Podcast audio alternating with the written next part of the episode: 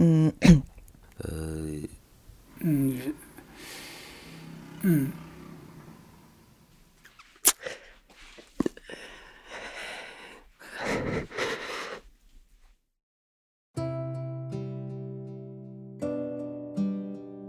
在过去的五年里，故事 FM 用超过六百个故事记录了平凡人的喜怒哀乐。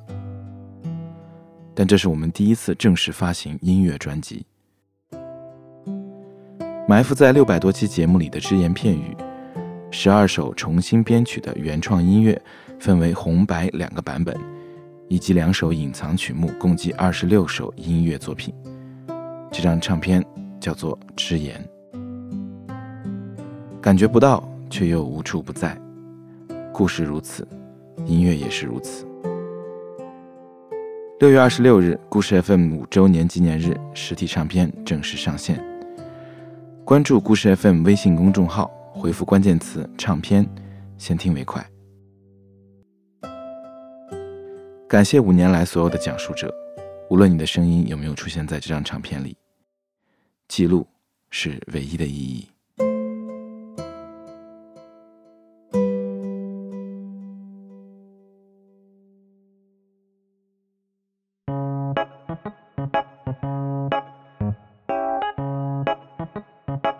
你好，欢迎收听故事 FM，我是艾哲，一个收集故事的人。在这里，我们用你的声音讲述你的故事。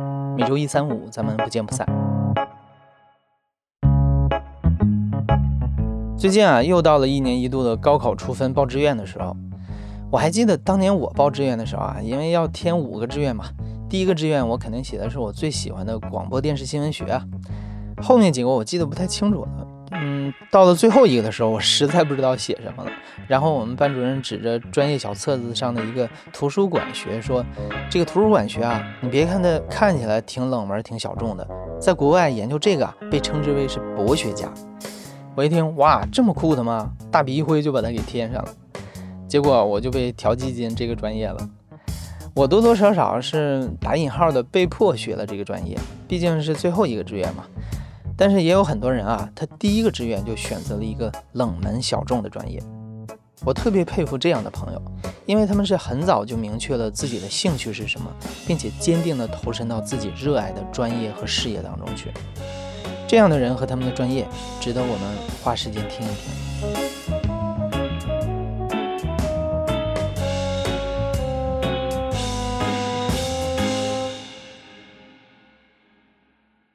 我叫蒋凡，是一名厨师，现在在上海外滩和平饭店任厨房主管。厨师是怎样炼成的？有种充满偏见的说法是啊，如果成绩不好，就得去新东方学烹饪。学厨好像是一个为了能够在社会上立足而被迫去选择的一门手艺。但蒋凡却很特立独行。参加高考的那一年，他只对烹饪工艺与营养这一个专业感兴趣，志愿表上也只填了这一个专业。并且以超出了录取分数线二百多分的成绩被四川旅游学院录取。四川旅游学院的前身是被称之为烹饪界清华北大的四川烹饪高等专科学校，而蒋凡的厨师之路也在学校那个有着亚洲最大厨房之称的实训楼里，非常有仪式感的开始了。大家都是那种统一的着装，白大褂，然后高帽子，还有暗绿色的那种围裙。然后还要系一个就是浅绿色的围巾，老师会让同学去领那个厨师刀，带着一筐厨师刀，然后就放在那个讲台上。看到同学把那个刀放到面前的时候，就觉得很震撼。当时拿到刀的那一刻，就感觉像拿了一块板砖在手上一样，就很大，然后很很重，就没想到还要去磨刀。我们学校的那个磨刀石跟我们普通家庭啊，或者是专业厨房里面的都不一样。它的那个放的那个位置就跟一道那个风景线一样，然后在一个室外，旁边有那个草，然后还有那种竹林。磨刀石它就就立成两排，不是统一高度的那种高高低低的。正式就是磨刀的时候，就有的同学他就心很静或者怎么样，一看就是高中以前成绩好的，他就定在一个位置，然后一磨的话就磨一上午。然后也有的就是那种同学，他就是东边磨一下，然后西边磨一下，没几下就觉得累了，然后就不磨了，回宿舍睡觉去了。等到下一次再去磨的时候，老师说这个还差得远呢，就让我们继续磨。就总共磨刀好像也都磨了好多次。进入大学之前，我在家基本上就没做过什么菜，都是我妈做。我之前没有用过刀嘛，我拿到手上就感觉就已经很吃力了，然后还要用它来切东西啊什么的，就当时觉得很崩溃。他让你用那种白萝卜啊或者青笋之类的那个食材，切成那个细丝。银针丝，然后灯影片等等，就是一般人可能不知道灯影片什么，就把食材切到对着灯可以看到光的那个程度。等你就是切完，老师会把它们就从水里面捞在手上，两个手指捻一捻，它就可以看出你切的均不均匀。男生来说还好，女生来说就。大部分他就握不稳那个刀，不把那个刀给握稳的话，你切出来的东西就是跟大家不太一样的，就能看出来是没有那么光滑的。切的不好的，我都会把它挑出来就扔掉，只留一些我自己觉得满意的。所以就是我做的话，可能跟大家的差不多，但是我是属于比较慢的那种。这种就属于就是你后期可以锻炼出来的。但是那种精神上的折磨，你就没有办法控制。泡椒牛蛙的课我是真不行，因为我最害怕的就是那个癞蛤蟆。我们是按小组分，一人分到一只蛙，放在一起拿过来丢水池里。刚解开那个网兜，它就开始蹦蹦跳跳的，而且五只蛙一起就是那种此起彼伏的跳。但是就老师的要求是你你每个人要把自己的蛙搞定。会提前给你讲办法，就是你可以一只手把牛蛙的腿攥着，把它的肚皮朝上放到砧板上，然后一只手很快速的刀起头下，然后再把皮剥了，就我就有我讲不下去了，就感觉就是记得这节课就是我们班好像没什么女生在，大家基本该逃的他就都逃课了。我是在教室里的那天，然后我们那个组长他确实挺狠的，他不让我走，他说他帮我杀，但是也得让我在旁边看着。我就是那种反正离得挺远的，眼睛眯着，然后一只手挡着脸，稍微有一点动静我就开始大叫，然后就跑出去。一节课下来就啥也没干，就是也没去杀那个牛蛙，但是就嗓子都哑了。然后从那开始我就。感觉有点怀疑自己了，就感觉这个工作我以后做得了吗？到底？就在蒋凡开始自我怀疑之后不久，专业课上出现了调味这个项目，同学们需要根据老师的要求啊，调出烹饪当中的经典味型，比如麻辣、酸辣、鱼香、糖醋等等。但是在调味的时候，每种味料的用量和比例是很难量化的，全凭每个人自己的感觉。就像是同一种食材和食谱拿给不同的人去做，有的人会做得很好吃，而有的人做出的味道就有些奇怪。蒋凡发现自己在调味上非常擅长，每次调味都很接近于老师的标准，他也因此被老师注意到。那时候还不敢说自己有那个天赋，我就觉得可能自己偶尔就比较幸运。我记得有一次川菜课吧，是做那个经典的麻婆豆腐。我突然被叫到那个前面，老师就让我代替他给大家进行操作演示。就那一下，我整个人都是懵的。我们老师可能也看出来了，他就一边提问那个同学，就是先要开煤气啊，怎么点火，还帮我把那个很重的锅给架上去，就一把把我那个厨师袖子给撸上去。结果就没撸好，然后他把我就冬天穿的那种红秋衣给露出来了，当时就还很不好意思的，就把露出来的那个部分又偷偷塞回去。慢慢的就也不紧张了，就咬着牙一步一步的就做好了。装完盘的时候，老师就突然把大家都叫过来，说就是嗯，来尝一下蒋姐做的豆腐。一般同学就一边笑，然后一边涌上来。一勺一勺的就把一整盘都吃完了，就真的过了挺久，我们同学都还在开我的玩笑，说想吃我豆腐啊。不过，就我的收获其实是最大的，有那种感觉吧，就是被老师看到，他有在关注你怎么做，然后这方面的话，就是给自己一些信心吧。蒋凡一步一步的具备了专业的烹饪能力，他对这个专业的坚定选择，也逐渐过渡到了对厨师这个职业的坚定选择。但是我不知道你有没有注意到过啊，我们在日常生活中很少会见到女性大厨。蒋凡所在的班级里一共有四十多个人，也只有八个女生。而且并不是每一个人都怀揣着想当厨师的梦想而来。到了就业前实习的阶段，班里的女生大多数都选择去做了相对轻松的酒店管理或者是前厅工作，而蒋凡却希望自己能够真正的进入到厨房。在厨房这个方面呢，印象里面就男生的体力可能要相对好一些。也是事先问了，我说国外的项目他有厨房招女生的吗？他说有的。然后我就去报了，后面发现实际上是没有嘛。然后我的首选就是去厨房，就不管是什么岗位，就也没有分什么中餐、西餐、热房、冷房，其实是很低的要求，但是就是没有那个面试机会，就是连那个就面试这轮都没有经历过。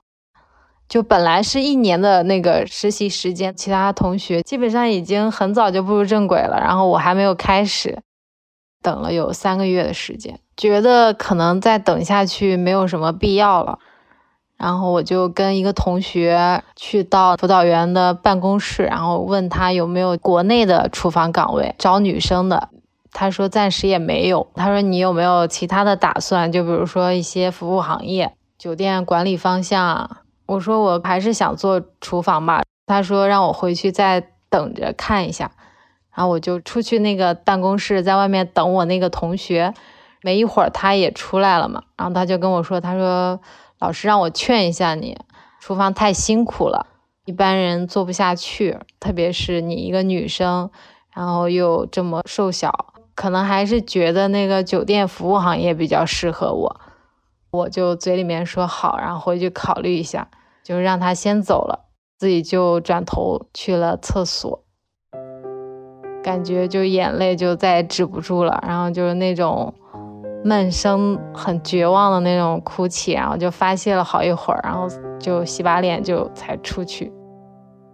我们大一暑假的时候，我们学校就要求我们去实习，在大连一个川菜的连锁餐厅。我的话其实是没有被分到厨房的，是根据他们那个餐厅的需要，然后。被分到了那个前厅，他就是用那个点菜单给客人点菜、摆台，然后收拾桌子、推荐菜品啊之类的。会碰到有比较年轻一点的男性客人，怎么说？他会问一些就是一些无关的话题，就比如说，你你几点下班啊？啊，我觉得你是服务员里面长得最好看的。然后说你平常工作完之后，然后平常会去哪里呀之类的，这些的话肯定微笑一下，然后就不去搭这个茬，但是心里面还是不舒服的。这个实习开始的，我就决定在厨房待着。平常的话就在背后看他们在操作的时候，我觉得是每个动作他都很潇洒的。因为很熟练嘛，就看着真的很帅气、很潇洒。就不管他长相怎么样，但是一个连贯的动作做下来之后，你就觉得很去向往，就是很希望自己也有那种状态。所以老师他建议我去做服务行业的时候，其实我是很抗拒的，只能先回到老家，因为学校已经没什么人了，但还是不太甘心。有一天，就是突然很想念就学校的生活了吧，然后就翻自己的手机，看着就上面的照片，一张一张的就翻着，就突然看到就一张很多这种文字的内容，然后上面就有一个联系方式，然后就想起来在学校听过的一位厨师长的讲座，刚好有联系方式嘛，然后我就鼓起勇气打过去了。其实本身是很害羞的那种性格，但是就是觉得，就面对自己这种想要去抓住那个厨房实习机会的这个心情的话，脸皮厚一点无所谓的那种，也是直奔主题。我知道你是酒店的那个厨师长，我想问你那边有没有实习的机会。当时他就很爽快的就回答我，我就可以决定跟我说一下你什么时候能过来就可以了。比如说你什么时候让我过去，我就什么时候过去。挂了电话之后，我就立马买了那个火车票，就过去了。二零一五年毕业的蒋凡就是用这样的方式敲开了厨房的门，至今再没有出去过。烹饪专业的学习为他打下了扎实的基本功，他也凭借着自身的认真和努力，一路晋升到了有着上海城市名片之称的五星级酒店和平饭店，担任厨房主管。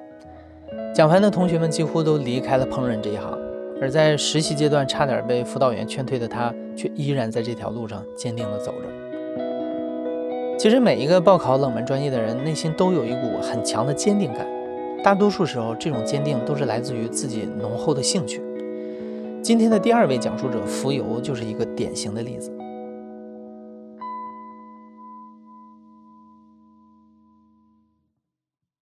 大家好，我是浮游。我在大学学的专业呢，叫做植物保护，这里面包含了昆虫学，因为我非常喜欢昆虫。小时候看电视，不是有什么《动物世界》《人与自然》那种节目嘛，然后我就特别喜欢看。然后每次看呢，我就发现我对那种大型的动物好像不太感兴趣。它一播放到蛇呀、蝎子呀、昆虫啊这类小型的动物的时候，我就特别兴奋。我当时是看到了一段甲虫打斗的视频，它是五彩斑斓的黑，就是那种你乍一看是黑色，但你仔细看不同角度光线下面，它就是那种金属光泽，特别漂亮。大概有十公分左右，在虫子里算是非常大的了，而且还长着脚，所以乍一看特别吓人，很威猛。他们俩呢，在大树上面就互相哎碰面了。哎，狭路相逢，然后呢，这个时候就必须要打斗一番，因为他们要争夺配偶权。他旁边有一个女性在，然后他们两个公的嘛，男性就会开始打仗。然后当时那段画面拍的特别的精美，就放的那种慢动作，然后两个甲虫就你就是扭打在一起，最后其中一个战胜了，把另一只啊打下树。我印象特别深，当时我就觉得哇塞，这种虫子太帅了，我也想要。因为电视里给我们呈现的大多数昆虫，当时看到的都是国外的，或者是原始森林里面的。然后我们周围，尤其是东北这种环境也不多，所以当时我就去家楼下的小区，从这儿开始探索。一些小瓢虫啊，或者是小甲虫，装到一个小瓶子里回家养。我爸妈就每次都看在眼里，他们就知道我有这个兴趣，而且是认真的在喜欢。所以后来选专业的时候也是很支持我。他们觉得兴趣是最大的老师。于是我和我妈妈就开始进行了检索，就全中国你没听过哪个人是专门学昆虫的。后来发现植物保护专业是专门去学农业昆虫、农业害虫这一块，就是最接近昆虫的了。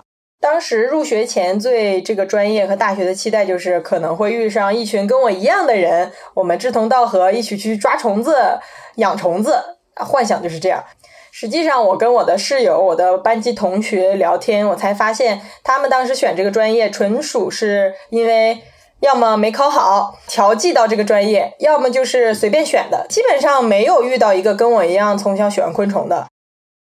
植物保护专业一共分为三个方向。包括植物病理学、农药，还有一个昆虫学。虽然在基础课阶段这三个方向的课程都要上，但对于福友来说，他从一开始就非常确定自己的方向，那就是昆虫学。昆虫学它还有一个实习作业，我们的作业就是抓虫子。到现在这么多年回忆起来还比较有趣的一个经历。每一个人手里有一个捕虫网。可以想象是我们看过什么哆啦 A 梦啊那种日本动画片里面那些小孩子拿的那种补充网，在中国还是比较少的。这个网子呢，它可以伸缩，平时你可以方便携带，现场组装都可以。然后第二个就是我们会有一个捕虫盒，这个盒子它可以暂时储存一些还活着的昆虫。然后另一个呢，就是叫做毒瓶，有毒的那个毒毒瓶。这个毒瓶呢，很多人听起来说感觉很残忍，但实际上我们去做这个事情是为了科研、科学研究，所以并没有刻意要伤害它们。我们是为了把这个虫子装到毒瓶里，把它们毒杀掉以后，我们回头好做标本用。不然虫子动来动去，你也没法做标本，活扎更残忍。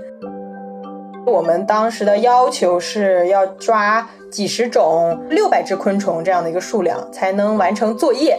开始听到这个数字的反应，说这也太多了吧！我平时也没见过这么多虫子呀。当你实际去找的时候，你会发现，我的天哪，一分钟内你能抓到好几只，但凡是落在某一个叶子上的小黑点儿，你都会觉得它是个虫子，你就会去看一眼，哎，然后发现它果然是个虫子。到野外经常抓的最多的就是蛾子，大扑棱蛾子，大大小小的都有。蛾子在昆虫里面的数量是占上风的，而且它们不管白天还是黑夜，都很喜欢在外面扑腾。抓了一堆蛾子呢，它又很难鉴定，因为每种蛾子长得特别像，你很难把它区分开，所以这个是让我们最头痛的，谁都不愿意去鉴定蛾子，都想去鉴定别的东西。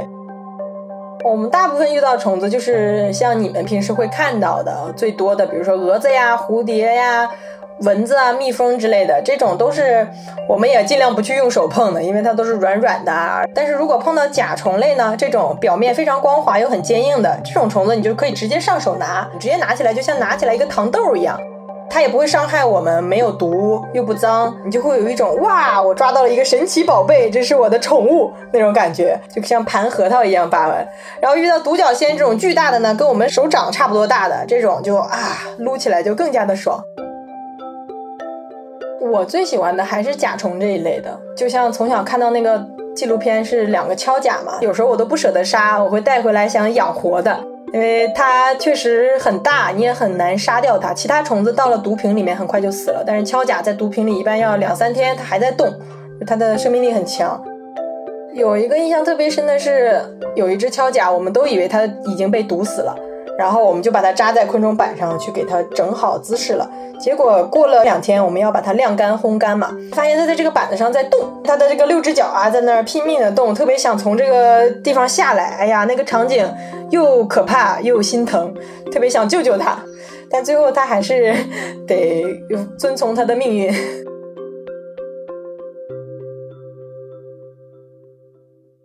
浮游用满眼全是大自然，天天和不会说话的虫打交道来形容自己大学前几年的生活状态，但他也开始意识到，如果一直这样下去，会和人类生活失去连接。浮游个性还是蛮开朗的，他还是希望能通过自己的专业和具体的人产生互动。他发现为亲戚朋友们答疑解惑，满足了自己这个需求。我印象比较深的是，大家特别喜欢给我发家里面出现的害虫类。我收到最多的话就是这个东西有没有毒？因为大家不了解昆虫这个类群，所以第一句话问的就是它有没有毒，对我有没有伤害，跟我有什么关系？我也在这件事情上很有成就感，因为觉得帮到别人了。用你自己的专业知识，在大米里面那种甲虫哎特别多，他们会说：“哎呀，这个怎么办呀？这个米我还能吃吗？有没有毒啊？”那种虫子叫做米象。因为它鼻子很长，它的那个嘴很长，像象鼻子一样。这个虫子非常的小，它比大米粒还要小。因为黑色，所以在白色的米里面很容易被发现，它也没有藏身之处。那它的出现就是因为从小呢，它的爸爸妈妈把它产卵产在了这个大米里面，所以它一出生就在大米粒儿里面长大，然后就把这个米啊吃吃吃吃光以后，它从这个大米里面钻出来，变成一个成虫。所以很多时候，你家里出现这个米象，是因为你你一开始这个米里面早就有了，它只不过才孵化出来，你可以这样理解。但这个东西呢，又不不像大家理解的啊，像苍蝇啊什么那么恶心，因为毕竟它是个甲虫嘛，甲虫还是相对比较干净的一类，它只吃大米，只吃这些谷物类，不会伤人，它不会钻你的衣服呀，或者是咬你，这些都不用担心。如果节俭，你就可以去晒一晒，然后接着吃，没有什么危害。即使你把这个虫子吃了。也没有任何问题，那就是高蛋白嘛，你就加了点蛋白质。毕竟你想，人都这么多，那虫子比我们人还多，它到处都有，它只要有吃的，它一定会去的。你要不封好，它一定会进去的，这也是虫之常情。因为身边的人都知道浮游对昆虫特别在行，像刚刚我们听到的这种小科普，常常会出现在浮游和朋友们的交流当中。虽然对那个时候的浮游来说，科普昆虫好像不太能够成为一个正式的工作。但这些经历确实成为他寻找人生方向时的启发。我那个时候的梦想是做一名昆虫学家，到全世界的雨林里面去找虫子，想的非常简单。后来学了这个专业以后，才发现事情并没有那么简单。它其实需要你做很深度的研究，然后你要不停的发科学文章，最终才能成为一个科学家。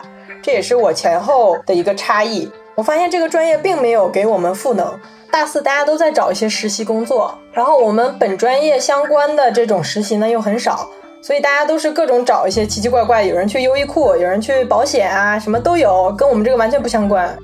我觉得我学这些知识不能浪费，我可以把它传达给不了解的人，把这些枯燥的东西用很好玩的方式讲给大家听。后面就接触到了自然教育这个领域，带小朋友或者是亲子到户外大自然中去学习一些自然知识，同时呢能够近身的体验自然。我带他们观察自然中的各种现象。然后解释一下背后的原理，它为什么是这样子？那这个生物它跟我们人类之间有什么关系？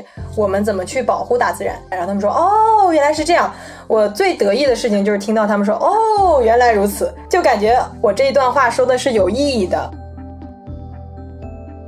我并不觉得哦，选了这个小众专业不好找工作，它就是一个坏事儿。如果当时。重来一遍，我还是会选择这个专业，因为当时的志向和爱好就是在这儿。我让我选别的，我更不想选。我也不知道去了干嘛，我能不能好好学习，是不是会挂科，我都不知道。人生就是像我们已经到社会以后，你会发现再去找自己喜欢的事情已经很难很难了。这个事情只有在你小的时候你去碰撞出来，它是一个心流的存在。然后到了后面，你才能一直围绕这个事情哦。我心里又一直有根筋，我的梦想是那个，我朝着它努力。不然真的每一天过得浑浑噩噩，完全是在被生活推着走。我很庆幸自己有这样一个爱好，然后支持着我每天都很有力量的活着到现在，然后也很有热情，最后选择了自己所热爱的工作和生活方式。听了浮游的讲述啊，你也许会说他真的很幸运，能够一直保持着对爱好的热情，并且让它成为自己的工作。很多人区分热门或是冷门专业的时候，心中的标准总是关联着好不好就业。不过，也有一些选择了小众专业的人，他们并没有考虑过就业的问题，只是觉得这个专业很有趣，希望在大学里体验一段奇幻的旅程。比如今天的第三位讲述者小葵。我叫小葵，我大学读的专业呢是水产养殖。像我们学院有一个梗就是。如果你在入学前去过我们学院看的话，基本上都会退学 回去复读，因为我们所在的学院呢是老学院，重点专业嘛，王牌专业。所以它有很多特别贵的那种研究的仪器，所以不会轻易的去搬迁。别人的学院的风格装修都是那种小洋楼啊，那种有一个统一的红砖，但是我们这边去到就是很普通的白瓷片。首先下车就会觉得，哦，我们的门好小，我感觉真的我来到了小学一样的那种感觉。我们当时去报道那个楼，一进去就是有三四个小鱼缸，然后那个小鱼缸里面有一到两个养的是水母，而且还有《海底总动员》那个小丑鱼啊，那些就是那种真的是会觉得说，哇，这就是我们水产学院，就是我对这一个东西会很自豪，就是说，哦，你看我们这里虽然说破，但是我有这个东西，我就很喜欢。带着对这份动物的喜欢和好奇，小葵发现专业课也很有趣。比如鱼类学、鱼类养殖学、虾蟹贝类养殖学、海藻栽培学、鱼类疾病学、动物学和植物学。老师上课的时候随口讲到的小知识，小葵都会满满当当的记在书上，连学长学姐看到都觉得夸张。但小葵觉得最好玩的还是实验课。首先就是解剖各种海鲜，我们那个时候就是鱼虾蟹牛蛙鲍鱼花甲也解剖，就是一些我们平常会吃到的动物都被我们解剖了个遍。我也没想到鲍鱼也能拿来给我们解剖，但是其实鲍鱼的结构会比较简单，把它的肌肉给切开，那就是解剖完成了。有时候我们会感觉很多液体，我们下意识就会觉得是血。我们说鲍鱼的血是蓝色，然后老师说不是，那些只是它的消化液，就会觉得蛮搞笑的。螃蟹也是把它的各个肢节分解出来以后，然后就是分清楚它的最基本的器官。有一些很微小的器官是我们平常吃的时候不会去太在意的。最特别的一个环节就是你会看到它的心脏在跳动。每次看到有一个红色的那种，像我们教科书看到那种心脏的形状，然后薄薄一层，然后会跳动，我们都蛮喜欢玩那个心脏的。做实验的时候，有意思的事情是给鱼抽血。鱼抽血的话，它有三种方法。我记得最残暴就是有一个是断尾，就直接把它的尾巴剪了，然后就直接抽血。而我们一般都是对它伤害最小、可持续的抽血，就是给它脊髓下面的尾动脉进行抽血。我们就是在它侧线下面去扎下去。一般我们都会碰到它的脊髓，就是平常吃鱼的那条主骨头嘛，再往下，再往外抽，就会基本就会抽到血出来了。这个操作就是会让你觉得好像很虚幻，但是当你真的抽出血的时候，你就会觉得还蛮有趣的一个过程。其实当时只是要学会这个操作，每一组可能就要求一点点，可能一毫升都不到的那种情况。然后当时我抽了满满一管，当时抽出来，所有人围着我，哇的那一下，你就会觉得自己很了不起。到后期大三、大四的话，这其实是一个基础操作，但对当时大一大二的我来说，就觉得自己很很厉害，会吹嘘的一件事。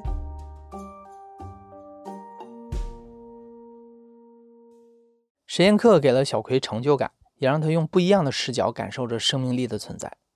比如紫菜能在半个月之内就可以长到四十多厘米长。如果把从菜市场买回来的鱼放在显微镜下观察，会看到它们体内的寄生虫就在眼前蹦迪。当然，感受生命的同时，他也要面对很多次的死亡。我印象最深的确实就是那个自己做实验，然后我自己去菜市场买回来一条大鱼，也抽了血啊什么的，就是就是会感觉说是一些很基础的实验，我觉得它对它没有任何的影响，但是我们对它处决的方法就是让它死掉，因为。像其实我那个时候很不理解嘛，我是直接发了一条朋友圈，我说我不理解为什么那条鱼就它就不配活着呢？我朋友圈有一个研究生姐姐就说。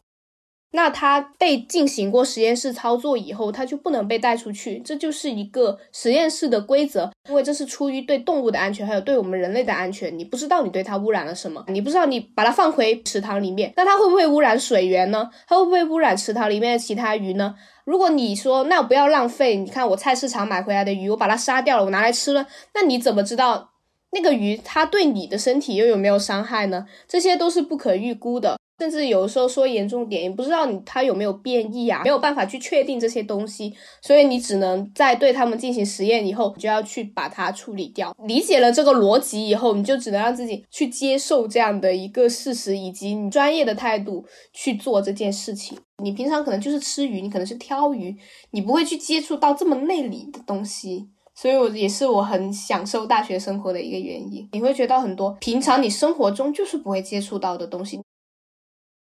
随着对水产养殖的深入学习，慢慢拓宽了小葵对于这个世界的认识和思考。他也希望自己可以毕业之后进入到这个领域去工作。但小葵也知道，水产养殖专业和水产养殖工作并不是一回事儿。实习的时候，多数同学都选择了方便又轻松的校内模拟养殖实习，而小葵为了去体验真正的养殖场，成为了班里唯一一个跑去校外实习的女生。第一个我去到的养殖场，它是一个虾苗的养殖场，它就是叫种苗场，它会买一对对那种种虾回来，就很贵，几大几千的，然后回来就是进去进行繁殖。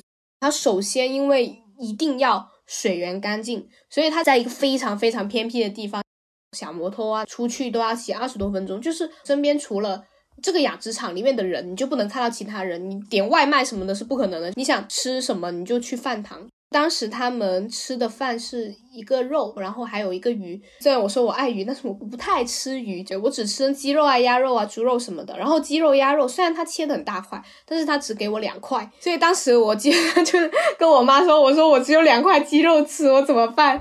就是那个时候，你真的想吃好的东西，那你就开车出去二十几分钟那种感觉。二十几分钟出去了，其实你吃的可能只是一个沙县小吃啊，可能只是一碗面。住宿环境就是很普通的那种，类似高中的那种，就是上下床啊，桌子都没有，就自己搞一个床上书桌去学习啊什么的。我有一些朋友回馈，也有更惨的，就是他们去的是那种小的养殖场，就是没有被子什么，他自己又没带，然后没有空调。他们说反正就被子其实也不需要了，没带也没需要，因为没有空调什么，就是那种特别特别艰苦的环境。很多东西跟你理想的就是会不一样。如果你想要去做。这类型的行业，你就是要很艰苦，你就会发现哦，好像我们真的不能去适应这样的一个环境。其实也是大部分现在年轻人也是会这样吧，就是会发现能不能耐得住心。所以其实也是这个影响了我后面的一个择业方向，让我萌生说我是不是应该去转行，会有这种想法。我还记得当时他们问我说有没有留下来医院的时候，我说了一个很搞笑的理由，但也是我本身的理由，因为我的兴趣爱好是跳舞。我是说，我觉得我在这边我连一个舞室都没有，我在这边的话，我可能人生唯一兴趣就这样会失去了。有时候会觉得自己很幼稚。其实我持续了一段时间没有跳舞以后，我觉得感觉很想念。虽然说我没有做到别人那种很精进就很厉害的那一种，但是又是我一种不能割舍的一种东西，所以最后还是决定转行。在我来说，我觉得这四年是一个人生体验。本来每个人就不一定会从事自己学习的专业的工作，所以是我是觉得没什么。首先你没有做错事，你没有说啊，你真的是没有在干活，那你就继续走下去嘛。我学的东西是我感兴趣的，然后我出来工作也好，我就继续找我感兴趣的工作，就是会有这种感觉。现在小葵在做跨境电商运营的工作，他有了稳定的休息日，可以让跳舞的爱好一直陪伴着自己。但对他来说，跳舞这件事儿好像也没有那么重要。重要的是能够一直过一种自己喜欢的生活，就像是当初他完全不考虑就业的扎进了水产养殖这个专业一样。今天故事当中的三个冷门专业啊，也许之前你听说过，只是不那么清楚它究竟是怎么回事儿。又或者你还知道一些更小众又有趣的专业，也欢迎推荐给我们。你大学读的是什么专业？如果可以再来一次，你又会选择什么专业呢？欢迎来评论区里跟我们留言聊一聊。你现在正在收听的是亲历者自述的声音节目《故事 FM》，我是主播艾哲。本期节目由陈诗制作，声音设计孙泽宇，实习生黎兰施雨涵。感谢你的收听，咱们下期再见。